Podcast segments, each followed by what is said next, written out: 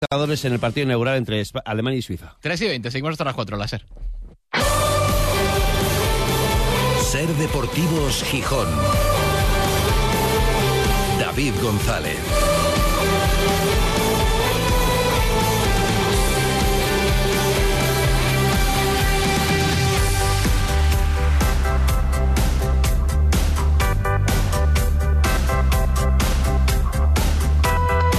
Miércoles 10 de enero de 2024. Buenas tardes, bienvenidas, bienvenidos a Ser Deportivos Gijón.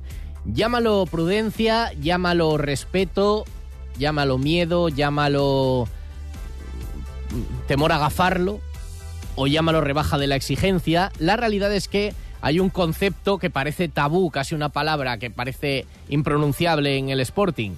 Em, pero hoy aunque todos parece que nos autocensuremos, nosotros los primeros, sí, seguramente muchos aficionados, hoy alguien sí se ha atrevido a decirlo abiertamente y con una contundencia además importante. Ha sido Roque Mesa, el centrocampista rojiblanco, el que ha dejado claro que ya a estas alturas, visto lo visto, visto el potencial del propio Sporting y visto lo que hay alrededor, solamente hay un objetivo de aquí a final de temporada. Y lo dicho, eh, sí, en mayúsculas y con todas las letras. El Sporting es, para él, el mejor equipo de la categoría y por tanto firme candidato, serio candidato al único objetivo que hay que plantearse, el ascenso este año a Primera División. Así de contundente. Creo que después de la primera vuelta y de ir conociendo más a mis compañeros y al equipo y al grupo que hemos formado, no tengo dudas ninguna de que, de que este equipo va a luchar por, por ascender a Primera División. Sabemos lo complicada que es la Segunda División, sabemos después de este último mes pasado de que todos los de arriba no ganábamos por lo complicada que es, pero estamos ahí eh, sin desmerecer a ningún equipo, sin desmerecer eh, la categoría en sí, sin desmerecer, porque creo que hay muy buenos equipos en la categoría. Sinceramente yo me veo como, como el mejor equipo. Esa es la realidad me veo como el mejor equipo. Creo firmemente que si confiamos en, en lo que hacemos y seguimos la misma línea que hemos estado, eh, sobre todo en la primera vuelta, creo que somos un serio candidato a subir a primera división.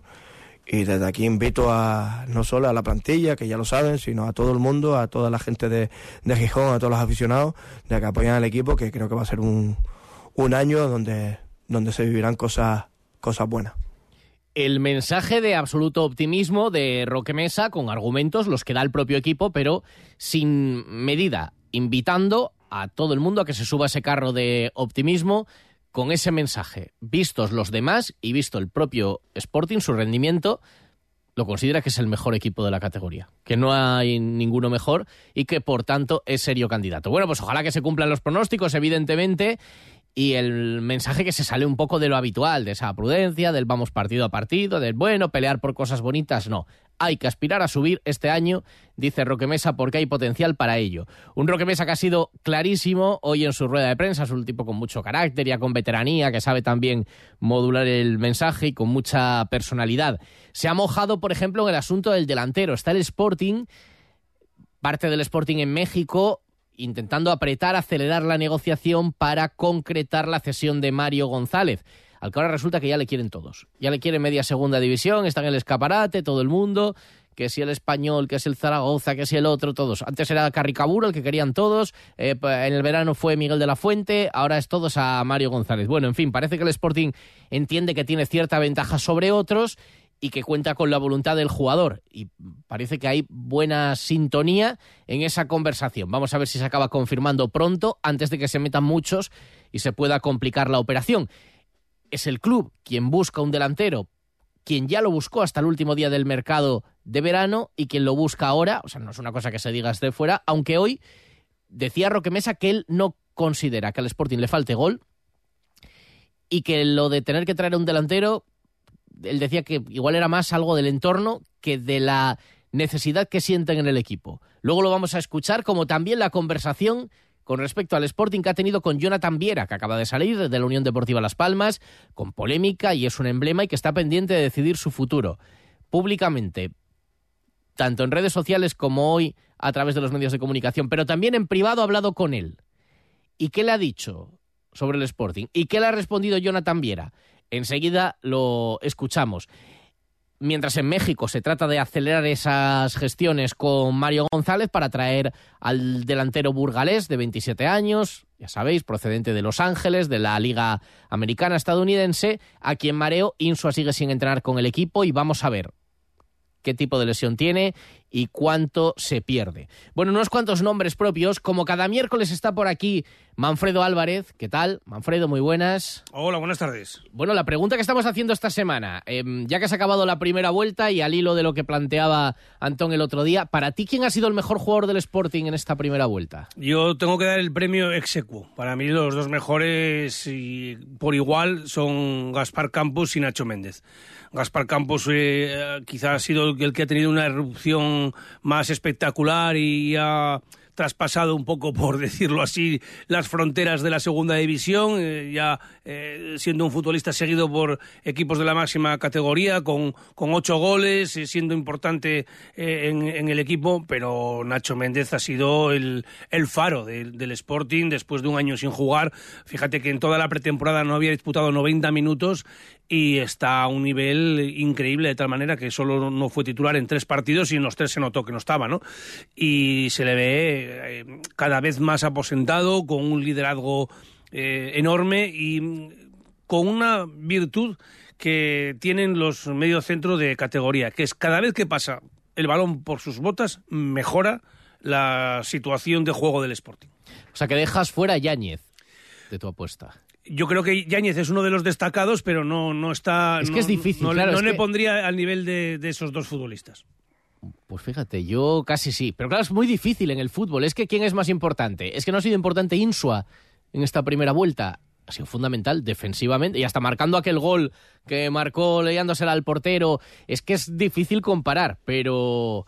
Pero bueno, eh, Ocote ha sido importantísimo Cote. Lo bueno es que hay mucho donde elegir. Es que prácticamente, bueno, iba a decir un jugador por línea, no, es que hay varios por línea bueno, donde y, elegir. Y, Robert Pierre también ha estado a un nivel alto, y Pablo Insua, Cali Izquierdo lo que ha jugado. Bueno, por eso el Sporting está arriba, ¿no? Mm. De hecho, eh, pues quizá una de, de diríamos, de, la, de, las decepciones, entre comillas, de esta primera vuelta ha sido la poca participación de, de Jonathan Barán. Yo considero un jugador de un enorme futuro, que le falta quizá un poco de, de pozo, de, de, no arriesgar tanto en determinadas acciones de contundencia, porque es un chaval de, pie duro, ¿no? Que, que, eso es importante también en el fútbol profesional pero que, que, seguro que en la segunda vuelta va, va a tener su trascendencia y eso es, eso es lo que lo que y, supongo que preguntarás por el revelación por eso no lo estoy nombrando pero de ahí que, que, que el Sporting esté en una zona alta de la, de la tabla. También Pascano tuvo dificultades al principio de la temporada como lateral izquierdo y, y se ha confirmado ahí como un, como un defensa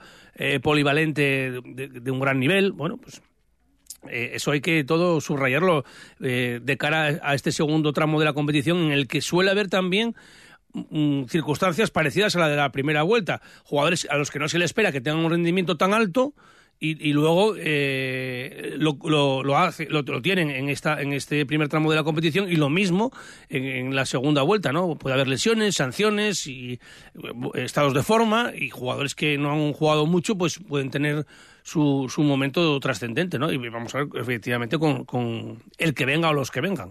Y se me ocurre ahora una pregunta, Manfredo. ¿Quién es para ti el juego de revelación de esta primera vuelta? Claro, es que estaba claro que iba a ser Hassan, ¿no? Eh, que estuvo aquí el lunes uh -huh. y, y, creo que ha sido un, un, soplo de aire fresco para todos. Lo comentábamos en, en esa conversación con, con el futbolista francés. Y, y, ese, bueno, yo pruebo a utilizar esa expresión que en su día eh, vinculábamos mucho al Guaje Villa, la alegría de la huerta, ¿no? En el sentido de que uno va al fútbol a ver a su equipo ganar, pero también a divertirse. Y claro. este chico, eh, cada vez que recibe la pelota, pues puede, pasan puede pasar algo, ¿no? A, a, veces pasan cosas negativas porque arriesga demasiado y la pierde y genera ocasiones de peligro para su propio equipo, pero que tiene un gran margen de mejora, le falta ese, ese último pase, eh, elegir bien y, y la definición pero que también es, claro, tiene unas condiciones contra las que no hay nada. Es decir, contra la velocidad no hay nada.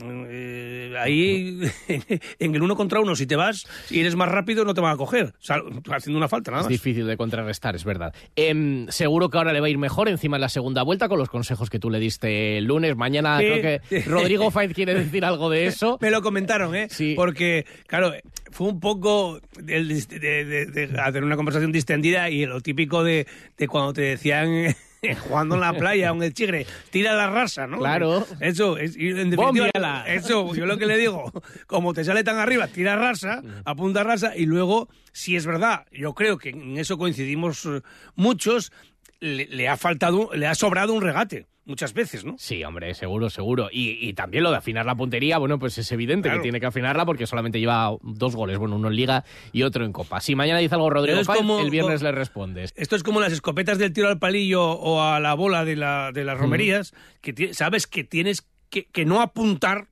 ni al palillo ni a la bola, porque si apuntas no le das. Va a otro sitio. Entonces eso, Bueno, eso lo seguiremos comentando estos días y hoy, en la segunda parte del programa, tendremos Manfredo Teca. ¿De qué vamos a hablar hoy? Bueno, pues eh, vamos a hablar de nuevo del Cima de Villa, pero la última vez eh, comentábamos con, con uno de los responsables de la refundación del club co- cuál es la situación actual con un equipo de niños de pista y bueno, que se vuelve a retomar un- uno de los eh, clubes históricos de Gijón y hoy lo que queremos es profundizar un poco en la historia ¿no? de, uno de los equipos que han sido la raíz del fútbol en nuestra ciudad. Y claro, tenemos que llamar a Frichu Justas, que es el que más sabe de esto. Pues luego lo escucharemos. Y a partir de esta noche, bueno, esta tarde, juegan los dos equipos de máxima categoría de Gijón, los dos femeninos. Uno de ellos con nuevo entrenador, aunque no se estrena hoy, el Motiv.co de balonmano, juega en Málaga con Luis Abelino al frente, aunque ya mañana, mañana jueves, va a ser presentado como nuevo técnico Alfredo Rodríguez, con una gran experiencia, ha estado en un montón de equipos, tanto en España y en Asturias como fuera. Dirigió al balonmano Gijón, por ejemplo, en su momento, pero también estuvo entrenando al grupo Covadonga, al Jofe Mesa Oviedo, estuvo en Almuñécar, trabajó para la Federación Española y además ha estado en Angola, en Italia, en la Federación Colombiana de Balonmano como director técnico. Bueno, va a ser el nuevo entrenador, ojalá que hoy en Málaga pueda dar la sorpresa el motiv.co y conseguir la victoria con Luis Abelino y Marisa Faría al frente del equipo. Y en casa, en Mata Jove, juega su primer partido desde las 9 de la noche el Telecable Hockey Club. Recibe al Palau, duelo por el liderato, 9 de la noche, el partido primero de 2024 en casa del Telecable. Todo esto lo ampliamos desde ahora y hasta las 4 de la tarde. Ser Deportivos Gijón.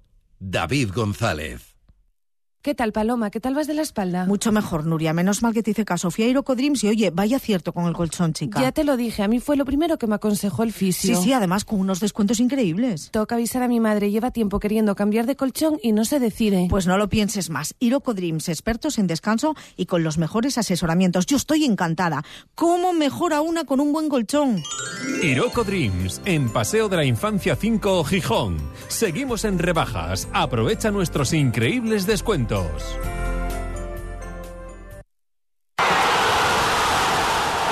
magia del Molinón te está llamando. 11 partidos en nuestra casa. Con alegría. Nos va a salir bien. Abónate en la oficina del Molinón y en altas.realsporting.com. Por ti, Sporting.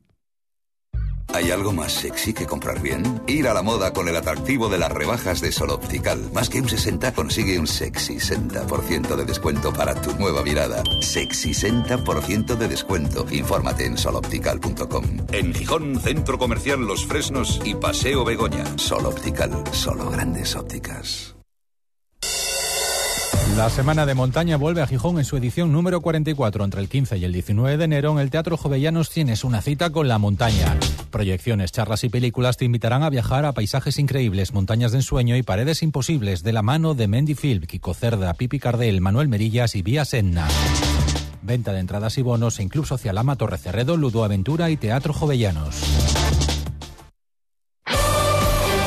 El análisis del Sporting, el debate, la polémica, la elección de los mejores cada lunes a las 3 y 20 los invitados más destacados opinan junto a David González y Manfredo Álvarez en la tertulia de referencia del Sportinguismo, la de Ser Deportivos Gijón, desde el restaurante Villavista.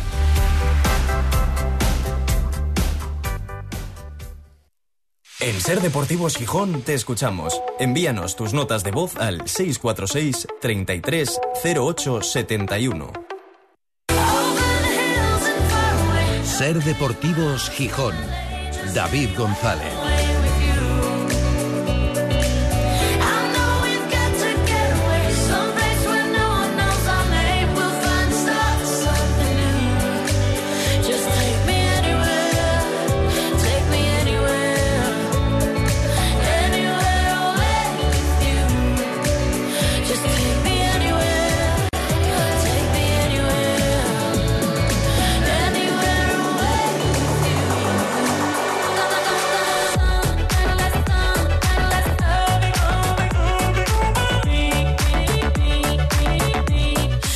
Las 4 menos 25 desde el Náutico para toda Asturias, emitiendo en directo Ser Gijón, Ser Avilés y Ser Cangas de Onís. Y para el mundo a través de nuestra página web, sergijón.com, de la aplicación de la Ser y de Ser Podcast, de la radio para llevar. Con 9 grados de temperatura, cielo completamente cubierto, día lluvioso. Aquí son las 4 menos 25. En México está empezando el día, 9 menos 25 de la mañana. Ahí está la delegación del Sporting que ha acudido a Jalisco al encuentro anual del Grupo Orlegui. Desde allí se siguen haciendo gestiones y hoy se retomarán para tratar de avanzar todavía más en el intento de cesión de Mario González, el delantero que completaría la plantilla a la espera de dar salidas, concretamente con el nombre del Geraldino puesto sobre la mesa y alguno más. Ya salió en Olcoto, aunque no libera ficha de la primera plantilla. Ya hemos escuchado sus primeras declaraciones como nuevo jugador del Murcia, para ya se marcha cedido. Saldrá alguno más y veremos si puede llegar alguno más. De momento lo más inminente o por lo menos lo que está en el orden de prioridad en el número uno sobre la mesa es lo de Mario González y reforzar la delantera. Algo que, como decíamos desde el vestuario, no consideran tan necesario. Por lo menos defienden lo que hay hasta ahora. Y hoy se unía a esa corriente de opinión a que al Sporting no le falta gol Roque Mesa. Yo ese debate del tema del delantero, no sé, cuando firmé yo aquí también eh, decían que, bueno, que en vez de a lo mejor venir yo necesitamos más un delantero del equipo, ¿no? Yo al equipo no lo veo con falta de gol. Quizás el que no mete los goles realmente es el delantero puro centro que todos conocemos, como puede ser, no sé, en este caso Juan Otero, Yuca, que no tienen entre los dos a lo mejor 20 goles. Bueno, los tiene Gaspar. Creo que, que al final sí, todos queremos un delantero que, que te meta 20 o 25 goles, pero es complicado. Es complicado conseguir un delantero así también. Ojalá nuestros delanteros, los que tenemos ahora, puedan conseguir ese objetivo en la segunda vuelta. Pero bueno, es un debate que quizás se ha generado más fuera que dentro del equipo. Nosotros, sinceramente, eh, no pensamos en eso. Creemos que los goles al final es un cómputo global de todo el equipo, de, de intentar generar ocasiones para que lleguen esos goles y te los puedes meter el delantero, te los puedes meter el banda, te lo puedes meter Gaspi en este caso que está con esa flor que mete todo. Pero no considera tan necesario el fichaje de un delantero.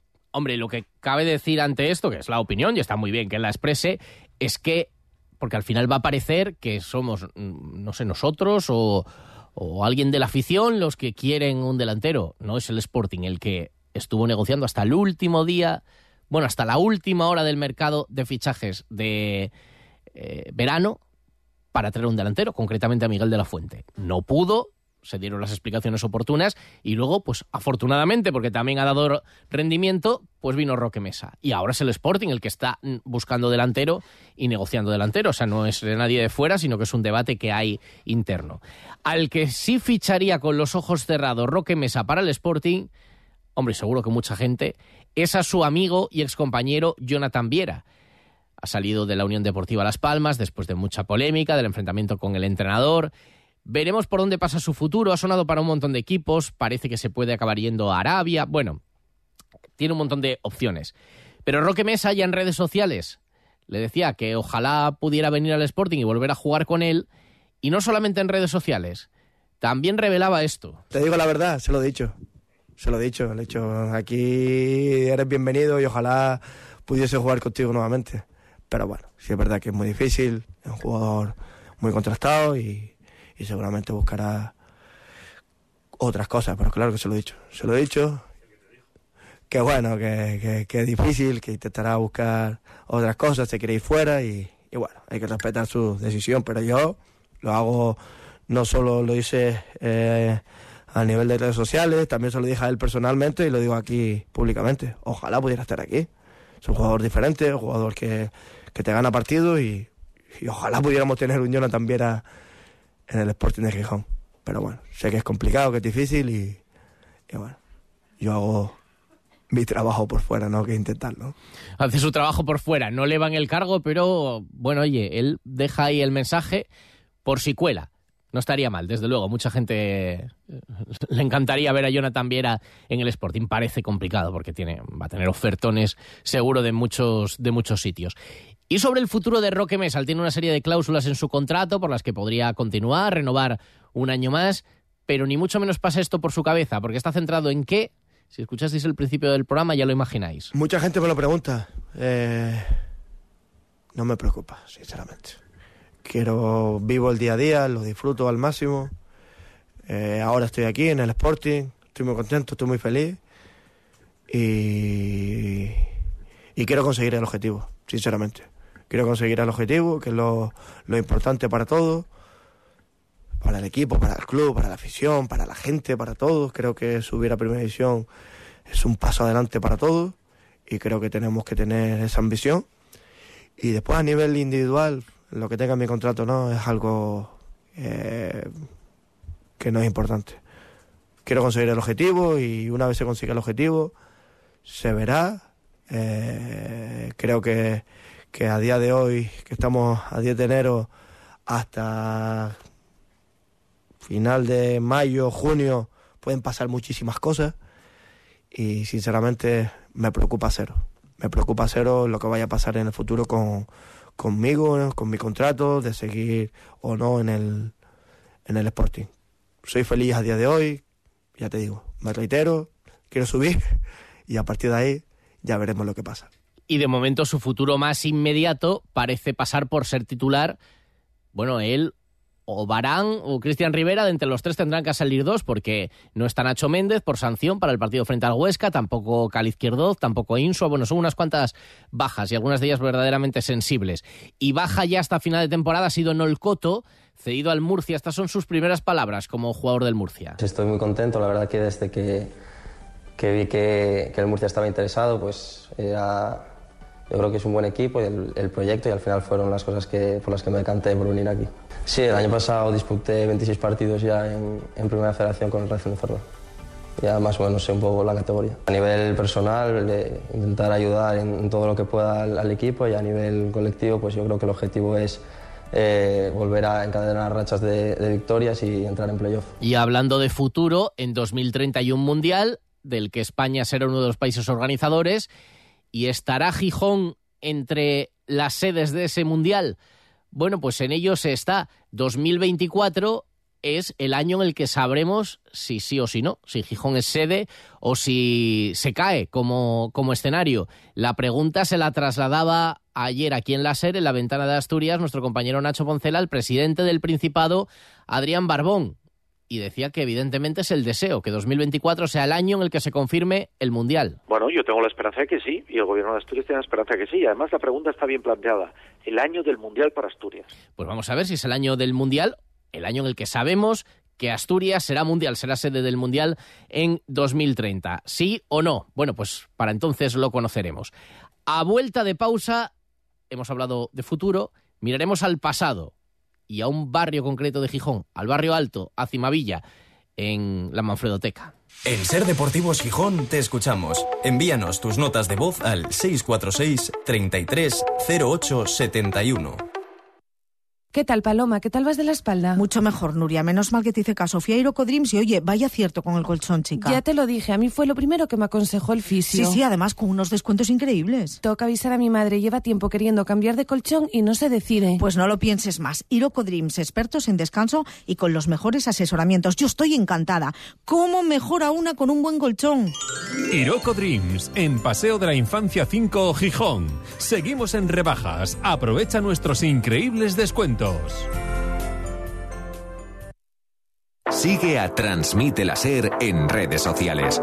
Búscanos como Transmite la Ser en Twitter, Facebook e Instagram.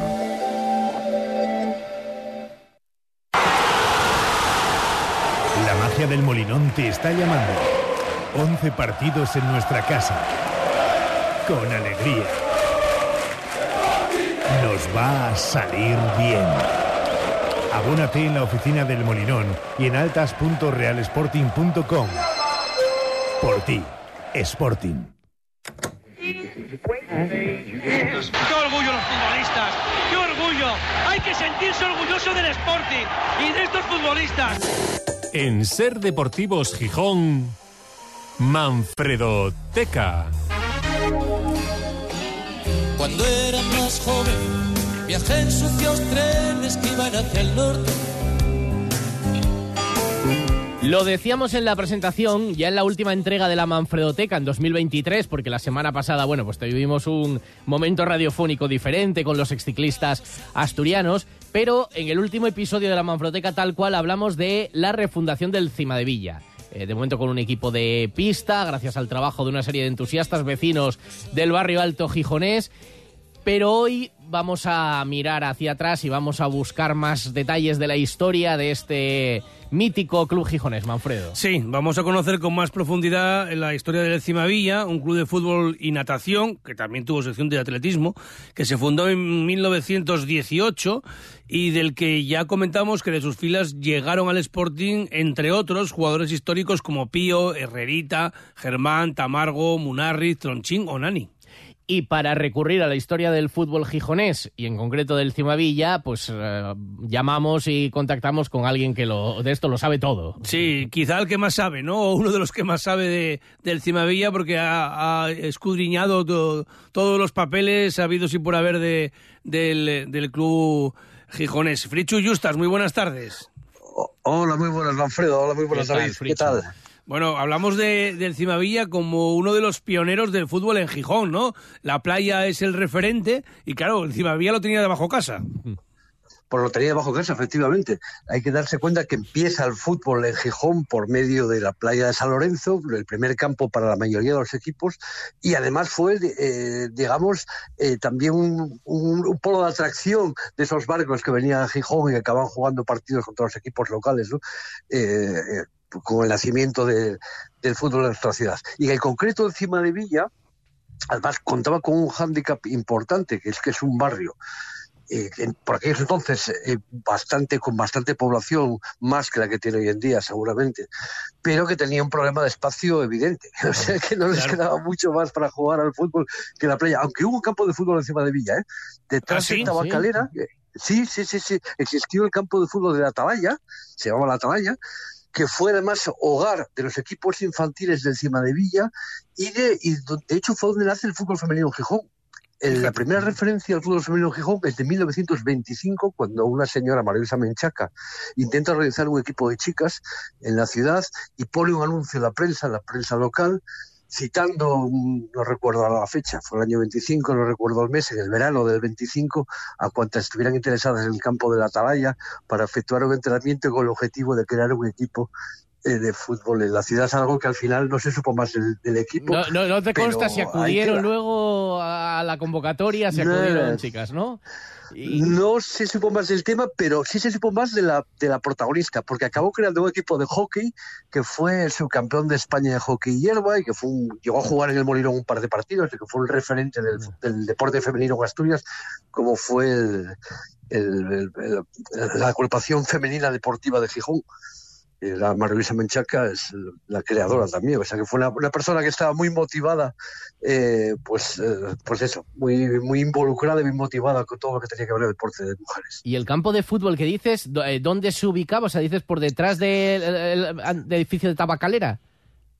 Exacto, entre donde está Tabacalera había un par de calles más, de- digamos subiendo hacia el cerro, ¿eh? y antes de llegar al San Eutiquio.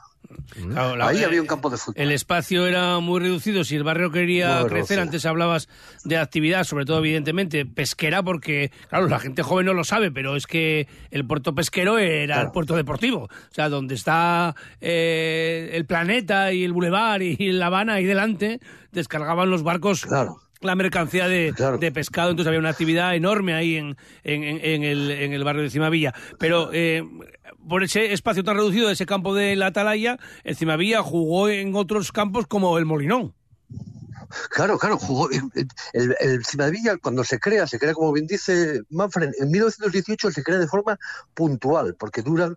eh, a ver, en el barrio de Cimavilla había tres equipos: el Marino, el Rey Pelayo y el New Club. El, el Marino y el Rey Pelayo se unen en el año 18 para disputar torneos de verano, lo que llamaban desafíos, que se llamaban entonces desafíos de verano. Eh, pero vuelven a jugar después durante el invierno de forma separada. Y en el 19 es cuando vuelven a unirse por segunda vez y es la definitiva. De ahí surge encima de Villa. Y te decía la, la- la relación del Cima de Villa con el Molinón jugando como local en el Campeonato de. Asturias, por ejemplo, ¿no? Y, ¿Qué es lo que se va a contar? Entonces no tenía, no tenía ningún tipo de, no tenía ningún tipo de campo y andaba deambulando de un lado para otro. ¿Y qué sucede? Que en el año 25 asciende a primera categoría de tres categorías de campeonato de Asturias, primera, segunda y tercera. Asciende a primera categoría. El campo de Atalaya no estaba para jugar y el Sporting les cede de forma gratuita el estadio del Molinón. De hecho, como bien recordaba que el otro día Manfredo, el, el primer partido que juega el Oviedo en el Molinón no lo hace contra el Sporting. Lo hace en noviembre del 25 contra Encima de Villa, que entonces estaban ambos en, en la máxima categoría. Con una anécdota muy una anécdota- importante. Eso, eso. Cuéntala, cuéntala. Bueno, ese, ese día el Oviedo se dejó la mitad de la equipación olvidada en la estación de trenes de, de allá, de Oviedo, y se presentaron en el Molinón solamente con equipación para siete jugadores. ¿Qué sucedía? Que en ese momento, se- si el equipo no se presentaba o no se presentaba adecuadamente, se daba por perdido el partido por un tanto a cero. No es como ahora que es 3 a 0, era un tanto a cero. Pero estaba Enrique Guisasola, expresidente del Sporting presente, e intercedió para que el Sporting le dejara a los del Oviedo las equipaciones rojiblancas para que no perdieran el partido pudieran jugar contra la cima de Villa con normalidad, como así fue. Resultado, ganó el Oviedo 2 a 3. eh, y encima de Villa cogió un, un importante cabreo el presidente Cristóbal Posada porque tuvieron la piel en los labios. Luego al final además encima de Villa acabó bajando ese año. Pero ese año es cierto que fue el equipo local, encima de Villa, eh, tuvo como, como campo el Molinón durante toda la temporada. además. O sea, que en el primer partido que el Oviedo jugó en el Molinón, lo hizo de rojiblanco. Manda narices, ¿eh? Efectivamente. Y ganó. Y, y ganó 2 a 3. Eh, hay, eh, la vinculación encima de Villa con el Sporting va todavía más allá, porque firman el primer documento que firma el Sporting, el primer convenio con otro club que firma el Sporting es precisamente con encima de Villa. En el año 39 eh, firma un, con- un convenio de colaboración por tres temporadas. Es el primer convenio, además, que se tiene noticia, porque antes los equipos, como comentaba Manfredo en el, anterior capítulo de Manfredo Teca, que hizo referencia encima de Villa, los equipos locales eh, nutrían al Sporting de forma casi natural, ¿no? Lógicamente el que destacaba se iba, pero sin necesidad de contrato ni un convenio ni nada. Pero en este caso sí se firmó un convenio por el cual le dejaba al Sporting un partido al año al el al, al club Waldo Azul, como se llamaba en la época, eh, le cedía jugadores si los necesitaba y pasaba a ser un club convenido en el sentido estricto de la palabra. Y se produce una anécdota también muy llamativa. En el año 41, el, el Cima de Villa, a ver, el Sporting tenía un filial por aquellos entonces que era el Olimpia. Jugaba en tercera categoría asturiana, en tercera regional. Y el Cima de Villa en segunda. Y al acabar la temporada siempre se hacía un partidillo amistoso entre ambos. ¿eh? Y sabido es que, por desgracia, hace bien poco el Sporting Juvenil encajó la mayor goleada de la historia en un partido oficial que fue un 11-0 contra el Celta. lo, sí. lo recordaréis hace, hace tres años o dos años por ahí. Dos años. Bueno, pues el, el Cimadevilla le metió 15, un amistoso al Olimpia al final del Sporting, que sería, batiría, sería el récord absoluto negativo del club rojiblanco en cualquiera de sus equipos. 15 a 0 en un amistoso de final de temporada del año 41. Era potente entonces Sí. el, el Cima de Villa y me llamaba la Muy atención potente. que lo decía Manfredo antes en la presentación que era algo más que un club de fútbol o un equipo de fútbol, que, o sea, que llegó a tener sección de decías de natación y de atletismo. Una sección de natación de, de muchísima importancia, porque, eh, por, eh, por ejemplo, eh, a ver, el Cima de Villa desaparece en 1942, que también es una historia que voy a contar muy breve, porque tiene hasta cierto, cierto punto de coña, mirándolo con perspectiva. En el año 42, el Cima de Villa se proclama campeón de Asturias de segunda categoría, con lo cual eh, acompañaba al, primero de segunda regional eh, a ascender a primera regional. Se decía así, el campeón era una especie de copa, torneo de copa y torneo de liga. El campeón de liga ascendía y el torneo de copa también. Pero sobre la marcha cambiaron las normas la Federación Astur-Montañesa de Fútbol y decidió que no. Después de haber celebrado las fiestas de ascenso, una comida, los jugadores, se decidió que se jugara una promoción contra el penúltimo. Que Villarato. campeón Bueno, de liga, bueno, Villarato total, sí, sí. Y el cabreo de Cimadilla fue de tal nivel que se retiró, abandonó la práctica deportiva y deshizo el club. Le hicieron una asamblea y no estamos de acuerdo, esto es una burla y, y desapareció. Bueno, pues mira, yo voy a contar una anécdota también en este sentido, jugando con el de Villa, que fue en un torneo de los barrios, jugamos contra el Inmaculada, ¿eh? Y empatamos. Y resulta que se detectó una alineación indebida del Inmaculada y en vez de dar por perdido el partido de la Inmaculada, nos mandaron repetir el partido Repetirlo. y en el Cimavilla nos dijeron que nos retirábamos y nos retiramos. Y sí, también, y era para clasificarnos, yo creo que para cuartos de final de los, Pues, de pues los- muy bien hizo encima de Villa en los dos casos, la verdad, porque dos atropellos. Caractito, Sí, que sí. dirían.